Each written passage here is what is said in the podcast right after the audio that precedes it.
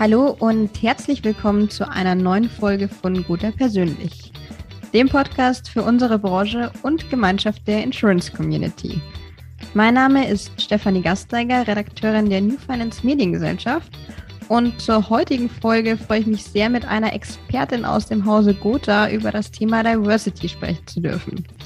Und zwar ist das Lisa Schindewolf, die als Co-Lead Mindset und Diversity im Diversity Management der Gotha tätig ist. Hallo liebe Lisa, es freut mich sehr, dass du heute Teil von Gotha persönlich bist.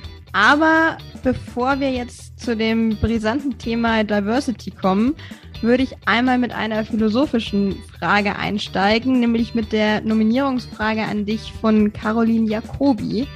Sie wollte nämlich in ihrer Folge wissen, was möchtest du gewesen sein? Was ist denn deine Antwort darauf? Ja, hallo erstmal Stefanie. Vielen Dank für die Einladung. Vielen Dank, dass ich da sein darf. Und ich habe bei der Frage tatsächlich lange als ich das gehört habe, dass sie mir diese Frage stellt, habe ich im Zug gesessen und habe gesagt, oh Gott, was antwortest du darauf? Und ich habe überlegt, was möchte ich für mich also gewesen sein? Wie möchte ich am Ende zurückblicken können auf mein Leben?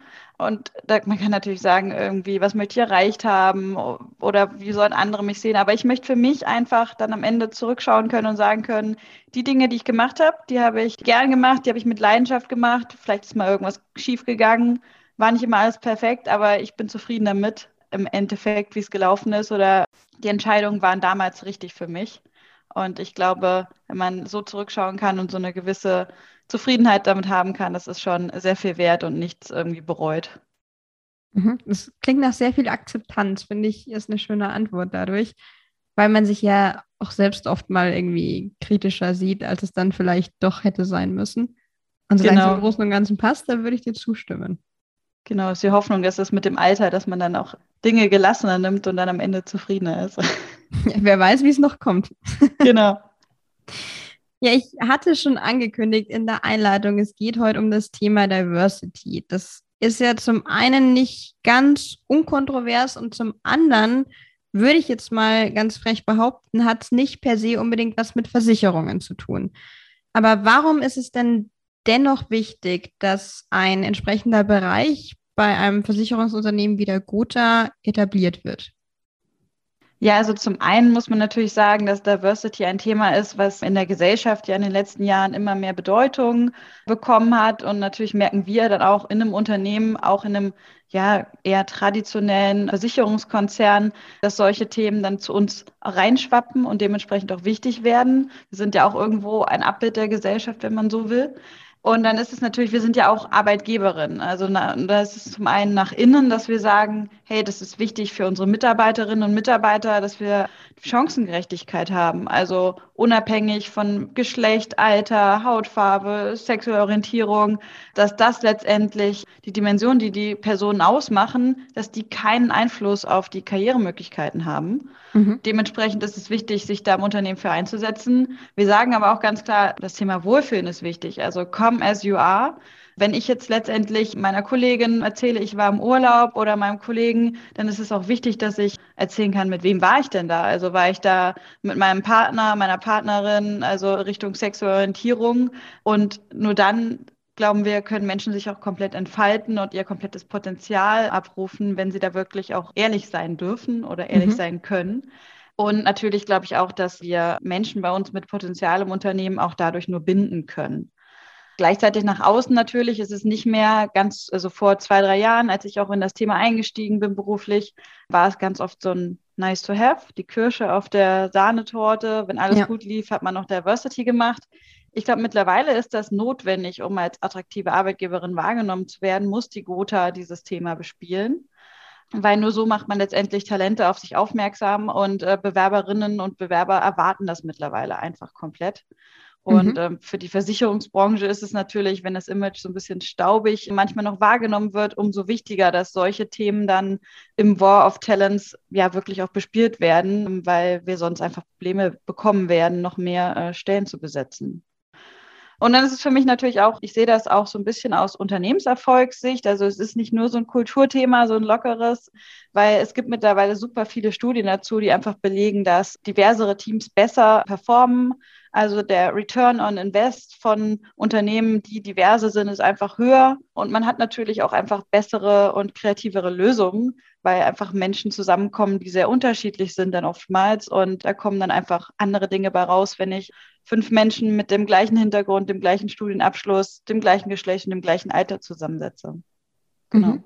Ich finde es sehr interessant, dass, also gerade dieses Thema Diversity wird ja oft in so einem Kontext belächelt von den Kritikern, dass sie sagen, naja, man will die Welt verbessern, aber dass man, oder dass du jetzt sagst, es geht gar nicht unbedingt um diesen Wohlfahrtsgedanken, nenne ich es jetzt einfach mal, sondern da steht durchaus auch eine unternehmerische Strategie dahinter. Also, dass man fürs Image was tut, im War for Talents nach vorne kommt. Das finde ich einen sehr interessanten Ansatz, über den dann vielleicht auch der ein oder andere Kritiker mal nachdenken sollte. Ja, genau. Also tatsächlich ist das dann auch, wenn wir ähm, in Diskussionen kommen im Unternehmen, wenn man dann auch wirklich die Vorteile aufzeigt. Also beispielsweise War of Talents, aber auch richtig Unternehmenserfolg in die Richtung, ne? also wenn man mit Zahlen arbeiten kann, da holt man dann die Menschen, die das als sehr softes Thema sehen, dann doch eher ab und mhm. bringt sie dann tatsächlich auch zum Nachdenken. Ja, genau. Und wie genau holst du mit deinem Team die Leute ab? Oder wie lässt sich so eine eher doch größere Strategie umsetzen und wie sieht die genau aus? Also zum einen sind wir ein Projektteam innerhalb der Gotha Strategie Ambition 25. Mhm. Und äh, ich muss auch sagen, das finde ich super positiv, dass wir einfach Teil der Strategie sind und nicht so als Kulturthema nebenbei laufen. Also das gibt uns einen gewissen Stellenwert, auch eine gewisse Management-Attention.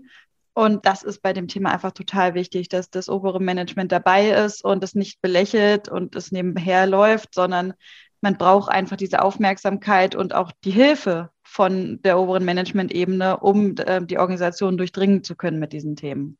Zum anderen sind wir ein Team, was unternehmensbreit aufgestellt ist. Also wir haben Kolleginnen und Kollegen aus dem Vertrieb dabei, aus der Unternehmenskommunikation, ich selbst sitze normalerweise in der Personalabteilung. Mein, mein Co-Lead bei dem Thema, die Maike Grun, ist aus der ähm, Konzernentwicklung. Also wir sind da sehr unternehmensbreit aufgestellt. Das heißt, wir kennen viele Leute im Unternehmen und wir haben auch nicht immer nur die eine Brille auf. Wir sind auch über Hierarchien hinweg aufgestellt. Also von der obersten Führungsebene bis zur Praktikantin ist im Prinzip alles dabei bei uns im mhm. Team. Das schafft natürlich auch irgendwo Akzeptanz, dass sich da verschiedene Leute dem Thema annehmen. Und wir versuchen das strategisch anzugehen. Also wir haben, wir sagen nicht nur, es gibt jetzt, was weiß ich, zum Thema Diversity Woche bestimmte Aktionen oder zur Pride Week, sondern wir sagen auch langfristige Maßnahmen sind wichtig und Dementsprechend haben wir zum Beispiel jetzt letztes Jahr zur Dimension Frauen in Führung, also Gender Diversity mit dem Fokus Frauen in Führung, wirklich einen langfristigen Plan, der hieß bei uns Action Plan, mhm. aufgestellt mit 18 Maßnahmen, die wir langfristig verfolgen und äh, dass die Themen auch Wirkung entfalten können und nicht so kurz nur da sind und dann wieder weggehen. Und gleichzeitig, was ich vielleicht noch ergänzen würde, dass, was ich sehr positiv finde, wir haben ein Sounding Board. Das sind Kolleginnen und Kollegen aus dem Haus, die sich bei uns beworben haben und gesagt haben, hey, ich finde das Thema spannend, ich kann aber nicht bei euch mitarbeiten, zeitlich, kapazitär, kann mhm. ich mir da nicht die Zeit nehmen. Aber ich schaue gerne mal auf eure Ideen rauf und auf eure Aktionen und die sehen wir dann alle sechs bis acht Wochen und dann ja, bewerten die auch so ein bisschen unsere Arbeit und wir laufen nicht Gefahr, dass wir so in unserem eigenen Elfenbeintürmchen da was für uns hin produzieren. Also als neutrale Instanz zusätzlich quasi noch. Genau, genau. Und wie groß vielleicht für unsere Zuhörerinnen und Zuhörer, damit man sich das auch vorstellen kann, ist zum einen euer Team und zum anderen dieses Sounding Board? Das Sounding Board das sind tatsächlich, das waren viel mehr Menschen, als wir aufnehmen konnten. Das heißt, wir haben da fünf oder sechs stetige Personen und dann immer sechs wechselnde, weil wir einfach so viele Bewerbungen hatten. Also zwölf Leute im Sounding Board, meine ich. Und bei uns im Team sind wir jetzt neun. Und das hört sich jetzt aber ein bisschen mehr an, als es wirklich ist, weil die Kolleginnen und Kollegen, viele von denen wirklich nur so zehn, 15 Prozent ihrer Wochenarbeitszeit da rein investieren, ist jetzt nicht so, dass wir neun Vollzeitmenschen beschäftigen könnten. Das wäre eine Traumwelt. Ich selbst hatte das auch nur Teilzeit. Die einzige, die da uns wirklich Vollzeit sich damit beschäftigt, ist unsere Praktikantin, genau. Die guten Praktikanten. Ja, genau. aber nichtsdestotrotz gerade dafür, dass das Thema ja auch noch relativ neu ist, ist es durchaus, auch wenn man berücksichtigt, dass es über alle Abteilungen geht, schon eine Hausnummer. Also klar, es ist noch einstellig, aber ich glaube, man muss es immer im Kontext sehen, dass sich da durchaus was tut und das auch anerkannt werden sollte. Genau, genau. Also auch wirklich, dass den Menschen bei uns im Team, die Führungskräfte auch gesagt haben, okay, ich stelle dich quasi frei für eine gewisse Zeit für dieses Thema. Und dass wir auch noch zwei Führungskräfte im Team haben, die auch sagen, ich nehme mir noch diese Zeit. Ich bin zwar Führungskraft, aber ich trotzdem kriege ich das unter. Das hat für mich einen Stellenwert. Mhm. Das ist, glaube ich, eine gute Anerkennung für das Thema, ja. Absolut.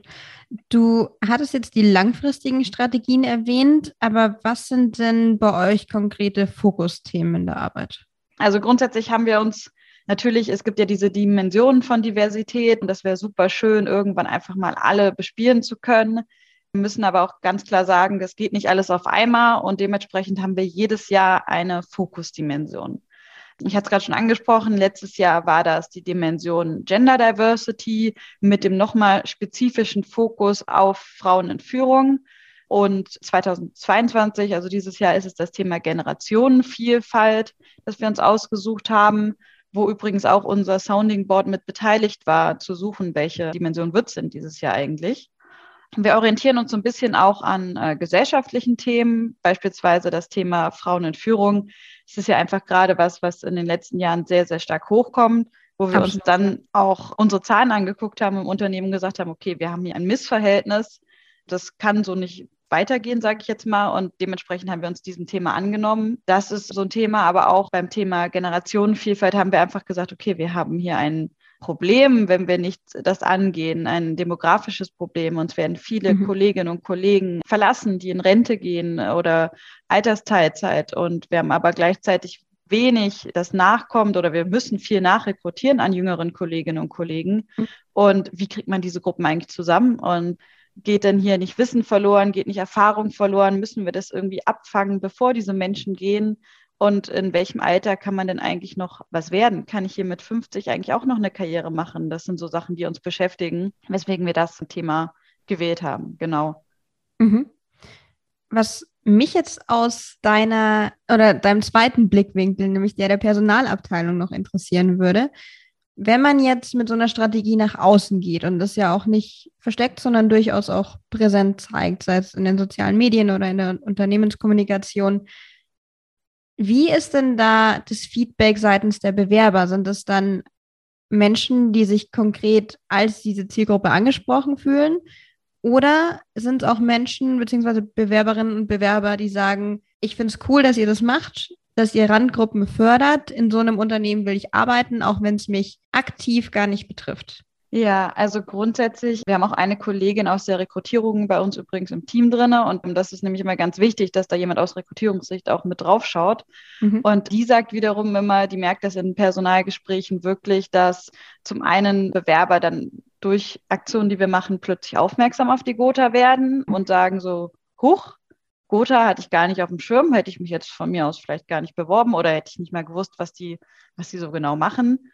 Das ist natürlich immer sehr positiv, wenn man dann einfach auch ins Blickfeld von Menschen rückt, die uns ansonsten gar nicht kannten. Ich glaube natürlich aber auch, dass es eine gewisse Zielgruppe gibt, äh, vor allen Dingen die Generation, ich sage jetzt mal unter, vielleicht unter 25 sogar, die das einfach erwarten, für die das selbstverständlich ist. Also ich glaube, manchmal kann man da schon noch was mit gewinnen, wenn man sich da positiv engagiert, aber an manchen Stellen ist das auch einfach mittlerweile eher, es fällt auf, wenn es fehlt und nicht, wenn es da ist. Mhm.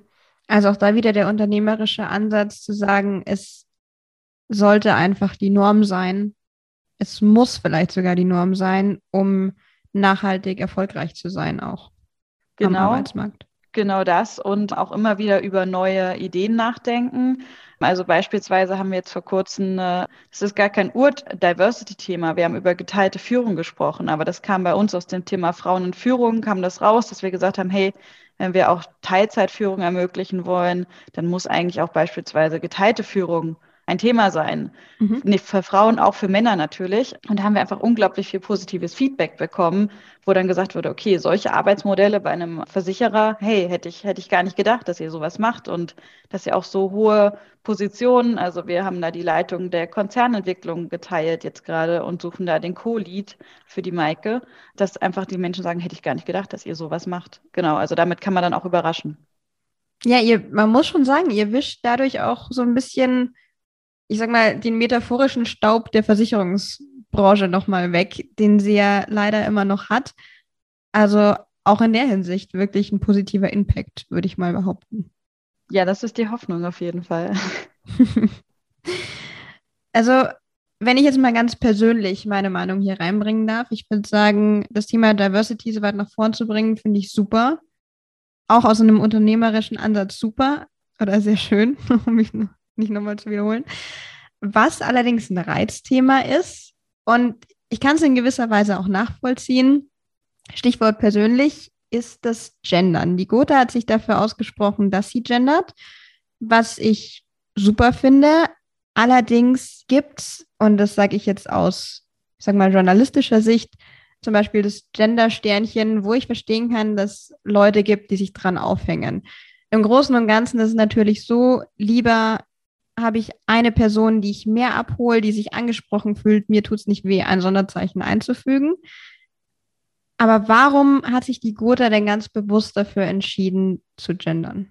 Das war in der Tat ein längerer Prozess. Also und kam aus auch verschiedenen verschiedenen Gründen. Ich habe es ja gerade schon angesprochen. Wir haben uns mit dem Thema Frauen in Führung beschäftigt und haben dann einfach auch ganz oft festgestellt, naja, okay, hier wird ja ganz oft auch, manchmal werden nur Männer angesprochen, nicht mal Frauen. Ne? Dann gibt es mhm. E-Mails, wo dann steht, liebe Kollegen, und es ist vielleicht wirklich nur eine Frau, weil auf dieser Ebene vielleicht nur eine Frau sitzt, angesprochen. Aber das ist natürlich dann so ein Punkt, wo einfach die Frauen auch aus dem Blickfeld rausrücken. Das war ein Punkt, wo wir dann gesagt haben, hui, äh, naja, wir sollten ja eigentlich wenigstens Männer und Frauen ansprechen. Also das mhm. ist so das Mindestmaß vielleicht. Absolut, ja. Und dann haben wir aber auch so ein bisschen drüber überlegt, ja, hm, bei uns arbeiten ja auch Menschen alle Geschlechter. Wir hatten eine Mindset-Befragung im letzten Jahr, wo auch mehrere Personen angekreuzt haben, dass sie divers sind. Mhm. Und natürlich sollte man sich dann ja auch überlegen, okay, wollen wir nicht alle Menschen bei uns im Unternehmen ansprechen? Und es gibt ja Erhebungen, wie viel Prozent der Gesellschaft sich als divers identifizieren. Und die müssen ja auch irgendwo bei uns prozentual muss es ähnlich sein, genauso wie in unserer Kundschaft, muss man ja auch sagen, da gibt es ja auch, also wir müssen davon ausgehen, dass nicht unsere Kundschaft nur klassisch männlich-weiblich sich identifiziert. Mhm. Und dann ist es natürlich auch dieses Thema Sprache schafft Bilder. Wenn ich jetzt ein Bild in meinem Kopf habe, übertrage ich das natürlich auch auf meine Realität ganz oftmals. Also wenn ich nur von Ärzten spreche, also es ist jetzt natürlich das Männer-Frauen-Thema, aber wenn ich jetzt von Ärzten spreche, dann denke ich auch eher an einen Mann und wenn ich oder von einem Arzt spreche. Und natürlich habe ich auch gewisse Stereotype und Rollenbilder, die über Sprache übertragen werden, einfach.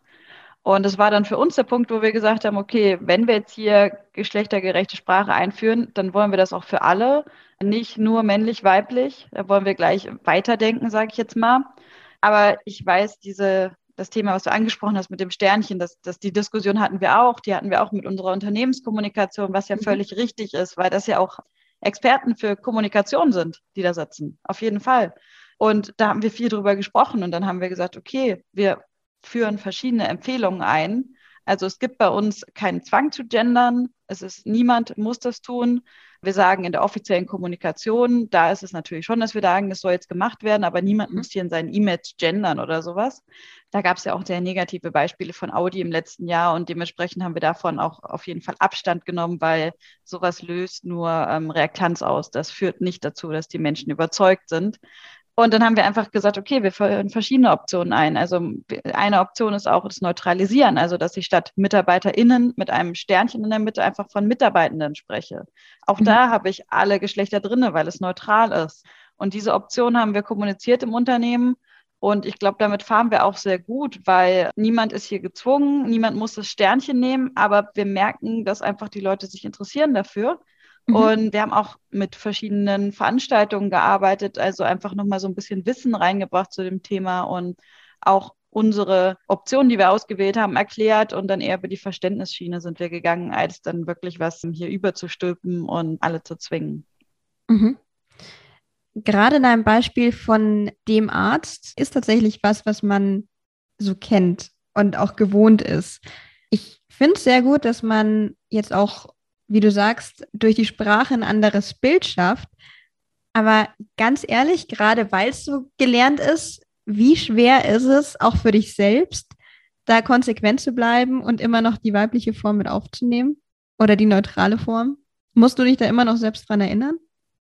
Ja, also ich glaube, im, im, Geschriebenen ist es für mich gar kein Problem. Und ich gebe auch, würde ich auch mal so persönlich zugeben, hättest du mich jetzt vor zwei, na, vielleicht nicht vor zwei Jahren, aber vor vier Jahren gefragt, wäre ich jetzt auch gar kein großer Fan vom Gendern gewesen.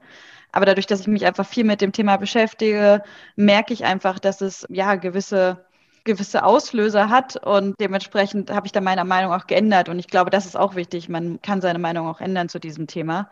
Aber wenn man sich jetzt die Folge mit mir im Nachgang anhört, wird man auch hören, dass ich nicht unbedingt die Gender, das, also diese Gap unbedingt immer im Sprachlichen hinbekomme, sondern dass ich dann auch eher von Kundinnen und Kunden spreche und dann natürlich in dem Fall wieder alle diversen ausgrenze.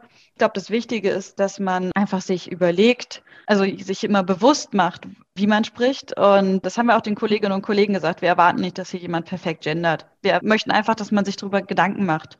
Und wenn dann am Ende jemand sagt, okay, nee, das ist alles nichts für mich, ich habe darüber nachgedacht, ich verstehe eure Argumente, aber das ist mir, was weiß ich, keine Ahnung, zu anstrengend, ich krieg's einfach nicht hin, dann sind wir auch niemandem böse. Es geht eher darum, sich damit zu beschäftigen und es wird auch leichter mit der Zeit. Das kann ich zumindest aus eigener Erfahrung sagen. Und mhm. bei mir ist es zumindest immer mittlerweile drin, wenn ich merke, ich nutze jetzt eine männliche Form, also wenn ich jetzt von den Kunden spreche, dass ich dann immer eine weibliche Form hinten dran hänge. Das ist schon so im Bewusstsein auf jeden Fall drin.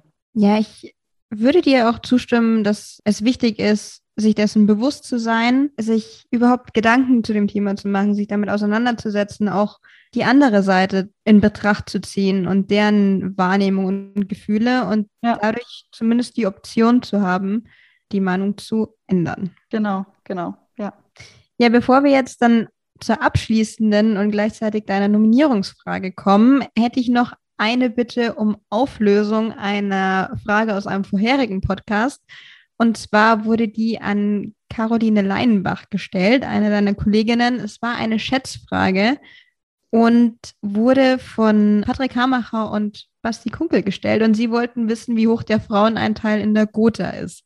Jetzt habe ich mit dir natürlich die optimale Quelle, um diese Frage nochmal konkret aufzulösen. Und lass uns doch gerne wissen, alle Zuhörenden und mich, wie groß der Anteil ist.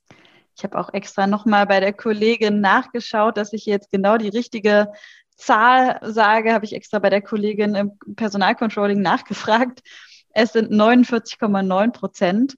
Und ich finde, diese Zahl sagt ja wirklich sehr gut, wir haben ein super ausgeglichenes Verhältnis an Männern und Frauen im Unternehmen. Und das ist für mich immer die Bestärkung zu sagen, es geht hier gar nicht darum, wenn es bei Frauen in Führung geht, irgendwie einen Vorteil für irgendein Geschlecht herauszubekommen, sondern es geht um Gleichheit, Chancengleichheit. Und wir sind fast 50-50 aufgestellt. Also besser könnte es doch in diesem Fall eigentlich nicht sein. Und dementsprechend sollte es auch in Führungspositionen so sein. Absolut. Wirklich eine beeindruckende Zahl an dieser Stelle auch.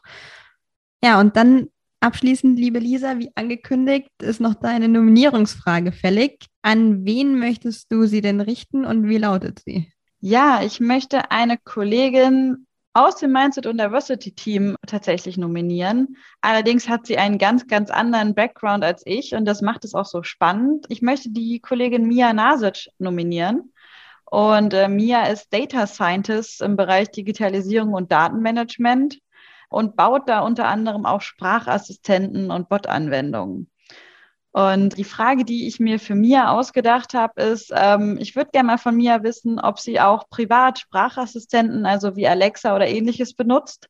Oder vielleicht, weil sie sich mit dem Thema so gut auskennt, eher die Finger davon lässt. Oh, eine sehr gute Frage. Auf die Antwort bin ich auch schon gespannt es gab ja auch immer wieder Meldungen, zum Beispiel, dass Mitarbeitenden von Amazon verboten wurde, im Arbeitszimmer eine Alexa aufzustellen.